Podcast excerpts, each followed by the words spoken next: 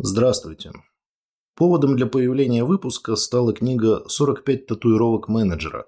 Правила российского руководителя». Я начал читать ее некоторое время назад по рекомендации из интернета, и дочитать у меня получилось как-то в несколько приемов. Написал книгу Максим Батарев, в каких-то кругах известный под ником Комбат. Мне нравятся отсылки к прозвищам, прозвище всегда придает брутальности и компетентности, хотя в действительности мы о Батареве знаем примерно ничего – когда он, как полагается автору книги, читает публичные лекции, то представляется именно автором бестселлера, а не руководителем. Я даже не поленился и зашел на личный сайт Максима. И там написано «Автор супер-бестселлеров 45 татуировок менеджера, 45 татуировок продавана и 45 татуировок личности». Я ждал какого-то дополнения про управленческий опыт Максима, но чего нет, того нет.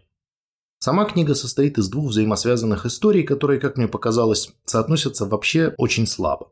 Одна история включает в себя отдельные положения, те самые татуировки, а другая – история роста лирического героя. Очень хочется сказать, что автора, но нет, все-таки лирического героя внутри компании, в которую он пришел работать в свое время. Я не очень верю в то, что Максим пересказывает нам личный опыт. Не, какая-то часть книги, безусловно, на личном опыте основана. Тут вопросов нет, но в каждом случае нам предлагается слишком простая связь. С лирическим героем что-то случилось, он что-то понял на века, поэтому и называет свои озарения татуировками, и потом он нам это рассказал. История про татуировки и история про лирического героя сшиты воедино в каждом параграфе. Автор сначала приводит пример из жизни, потом, как герой Южного парка говорит «сегодня мы многое поняли» и формулирует положение, то есть татуировку, вынесенную в заглавие этого самого параграфа.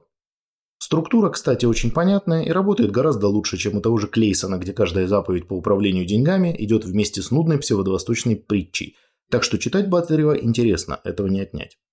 Первая проблема книги в том, что частный случай ничего не доказывает. То, что понял лирический герой Батарева про себя и менеджмент, вовсе не является тем, чего не хватает, например, вам, как руководителю, или мне. Другое дело, что само намерение как-то смотреть на то, что происходит с тобой как с руководителем, штука важная и не всем доступная, но для всех в одинаковой степени важная. А вот вторая проблема про то, что книга Батарева вообще не про руководство. Извините меня, пожалуйста. Она про самовосприятие руководителя. Ну, то есть, знаете, такой среднестатистический руководитель про себя что-то подумал и результаты этих раздумий изложил в виде книги. Книга Батарева не научит вас руководить, и сейчас я попробую объяснить почему. Автор татуировок рассуждает про то, каким менеджеру стоит быть. И да, это довольно интересно читать. Только реальная книга про руководство должна касаться того, что и как руководителю следует делать. И вот здесь как раз становится понятно, почему книга не про руководство, а про волшебный сон. И про то, в чем именно проблема российского руководства. Она в предположении, что для руководства ты должен быть каким-то очень специальным человеком. Если ты таким человеком не родился, то твоя профессиональная судьба незавидна. Ну, по крайней мере, до того момента, пока ты книгу Батарева не прочитал. Предполагается, что после прочтения этой книги ты как раз и станешь более специальным, более подходящим роли руководителя человеком. Но это не так, потому что знание, что и как стоит делать, все равно останется тайной. Книга не обошлась и без задачи воспитания. По мнению Максима, лидер прямо-таки должен воспитывать тех, кто на него работает. Косвенное воспитание, пишет Батарев, намного серьезнее и сильнее прямого управления – так как определенные правила и ценности, которые менеджеру подразделения близки, вырастают в сознание его подчиненных, как говорится, с молоком матери, и повлиять на это практически нереально.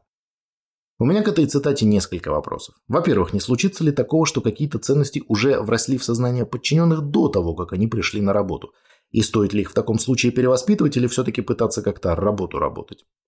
Во-вторых, а откуда вообще идея влияния на ценности? Ну, то есть, зачем вообще влиять на ценности и почему вросшие в сознание не те ценности – это какая-то проблема? По таким фрагментам формируется представление, что люди должны на работе не работу работать, а чужие ценности побеждать. Ну и, естественно, никаких советов по рабочему процессу здесь нет, нужно только бдить о чуждых ценностях. Название у этой татуировки тоже жизнерадостное. Стая копирует вожака. Я уже говорил, что простая биология на самом деле не объясняет сложные социальные процессы, но создает красивую иллюзию понимания. Батарев делает именно эту ошибку, сводит достаточно сложный процесс руководства к излишне простым биологическим метафорам. Хуже биологии только излишне упрощенная философия. Вот еще две татуировки. Делайте то, что проповедуете, и добро должно быть вознаграждено, а зло наказано. Всегда. Как такие тезисы помогают нам, например, увеличить прибыль, ну или вообще понять, что с бизнесом делать вот прямо сейчас, а это довольно насущный, согласитесь, вопрос. Чуть позже автор сам и признался. В 16-й татуировке «учить, лечить, мочить», она буквально так сформулирована, Батарев признается, что его учителем был Радислав Гандапас. Ну, для меня это многое объяснило. Дальше татуировка типа «сильные уважают только силу», номер 18, если что, читается уже довольно органично. Нельзя, кстати, сказать, что все татуировки плохи, они не конкретные, но некоторые из них очень даже содержательны. Вот, например, номер 24. Команду создает только общее делание. Это так и есть, есть куча исследований, это подтверждающих. Правда, потом ты видишь татуировку «нафиг аналитику во время кризиса» и опять начинаешь много думать. Книга неровная, некоторые совершенно здравые положения сочетаются с глупыми и смешными. Часть положений противоречит друг другу. Есть очень странные фрагменты, а есть очень хорошие. Например, мне очень понравилась мысль про любимые многими как бы деловые игры. Не играйте в кабаках в мафию. Многие менеджеры взяли моду делать какие-то управленческие решения и выводы о людях на основании этой поверхностной модной игры. Игра в мафию ничего о человеке не говорит. Это не настоящая жизнь, друзья мои. Тем более наши сотрудники тоже не идиоты и понимают, что вы их оцениваете, поэтому начинают играть не свои роли, и в мозгах в итоге остается только ненужный шлак. Лучше напейтесь, честное слово. Несмотря на отдельные находки, в целом книга показалась мне не всегда удачной попыткой заменить специфические разговоры про конкретную работу разговорами о воспитании, образовании, принципах в жизни, о чем угодно еще. Эта концепция мне не близка. Также мне не близко предположение о том, что есть какие-то особые правила российского руководителя. Распространено представление, что всякая успешная практика, в том числе и практика руководства, это не наука, а искусство. Даже, помнится, журнал был такой, хороший, кстати, журнал, назывался «Искусство управления». Ну а раз управление – это искусство, то и смысла описывать процесс вроде как бы и нет. Всегда же можно сказать «вам не дано», сославшись на то, что есть люди к столь высокому искусству просто не приспособленные.